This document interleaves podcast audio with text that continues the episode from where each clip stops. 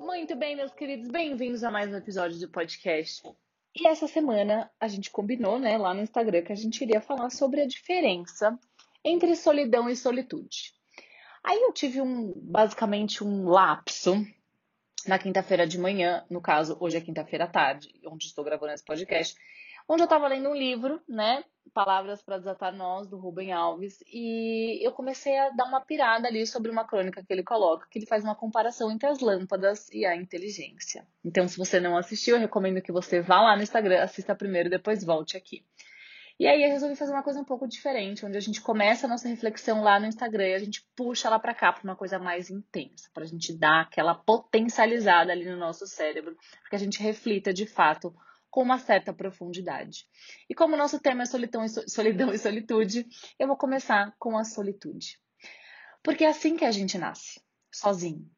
Mesmo gêmeos, né? Gêmeos idênticos, univitelinos, eles nascem sozinhos porque ninguém experiencia a vida como cada um de nós. Só você sente a dor no seu peito, sua risada borbulhando, seu choro pulsando, só você enxerga seu mundo como ele é. A gente vive no mundo subjetivo, todos nós. Subjetivo como sendo algo próprio do sujeito, entende?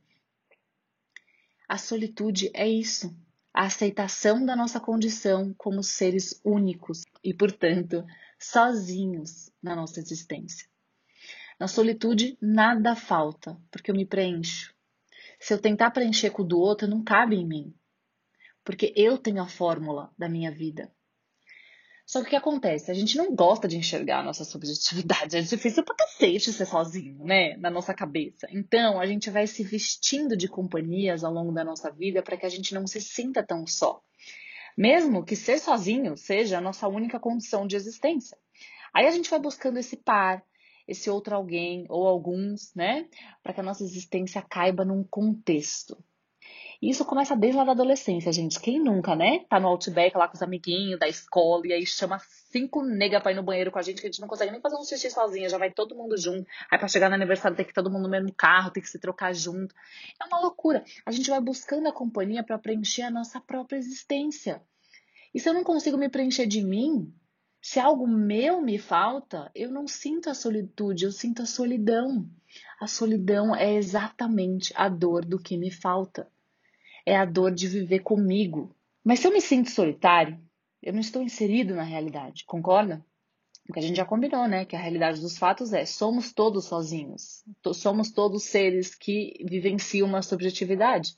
E se eu não estou inserido na minha realidade, eu não sei o que aceitar desse universo, desse mundo, dessa existência. E voltando, puxando a nossa reflexão do vídeo da semana, se eu não aceito a minha realidade, eu não sei o que eu ilumino nesse mundo. Eu não sei o que, a minha, o que os meus watts, o que a minha lâmpada, ou o que a minha inteligência está iluminando. Eu não sei para onde eu guio isso tudo. Então, se eu não sei para onde eu direciono isso, eu não sei qual é a qualidade dos laços, dos vínculos que eu crio na minha vida, porque eu não sei de fato quem eu sou. Eu não sei que ser é esse que experiencia a minha vida. É como se eu estivesse no piloto automático, como se eu estivesse deixando alguma coisa ou algum contexto guiar a minha existência. Fico muito frágil, eu fico muito vulnerável para cair em relacionamentos que ou não me fazem bem, só que preenchem esse buraco, então eu tô aceitando, porque se preenche o buraco, né, filha, já serve para muita coisa. E eu vou me relacionando com pessoas que não têm a ver comigo, pessoas que me machucam emocionalmente, pessoas que eu não aprendo, pessoas com quem eu não troco e eu vou aceitando as migalhas. Ou, pior, eu sou a pessoa que oferece essas migalhas porque eu só quero uma companhia, eu não quero um relacionamento. Entende como é diferente? Como quando a gente deixa esse pensamento ser um pouco mais profundo na nossa cabeça, a gente entende que a presença, ela não quer dizer nada. Quantas vezes você já se sentiu rodeado de pessoas e se sentiu sozinho? Porque a gente se ilude com isso. A gente se ilude com a presença de pessoas na nossa vida como sendo as nossas salvadoras. Como que elas vão calar esse vazio dentro da gente. Só que elas não vão. Elas podem adiar uns cinco minutos, mas depois vai vir com tudo. E olhando também pelo ponto da solitude, quando a gente aceita essa subjetividade, a gente escolhe estar com o outro. É um projeto onde as duas pessoas estão conscientes daquilo que elas estão escolhendo. Então, se eu entendo o meu lugar no mundo, se eu me insiro na minha realidade, eu entendo o meu papel como um ser subjetivo, eu consigo fazer melhores escolhas. Eu consigo entender que eu escolhi estar com aquela pessoa para fazer uma família, para fazer uma sociedade, para criar uma amizade, para comprar um cachorro junto, sei lá, o que vocês querem fazer com as pessoas. Mas entende como é diferente? Eu não parto de um vazio, eu parto de um completo. E tudo que vem demais transborda. E esse é o ponto.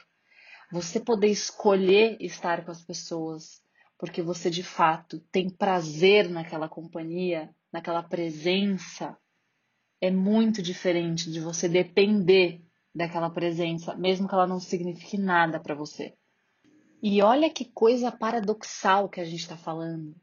A gente está falando uma completude do ser solitário, né? Do ser sozinho, de eu entender o meu lugar no mundo, me entender como um ser completo, para que eu consiga fazer parte de um todo, de um grupo, de uma sociedade. Olha que loucura isso, gente. Não é toa que a gente nasceu sozinho lá atrás. Aí as coisas começam a fazer sentido, as caixinhas começam a cair no lugar. Não é à toa. Eu preciso dessa experiência. Eu preciso chegar aqui sozinho, com a minha companhia, para que eu consiga me construir como pessoa e fazer parte desse todo. Essa, essa individualidade ela precisa ser estimulada. E a gente reprime isso porque a gente quer fazer parte de um grupinho. E como eu falei, começa lá atrás, começa na adolescência. Você não quer ser diferente, você quer ser igual, porque você quer pertencer. Mas isso não faz sentido. Como que eu consigo ser quem eu sou ao mesmo tempo que eu preciso ser com os outros? Gente, tá uma frita. Vocês estão sentindo a cabeça de vocês formigar? Porque eu tô.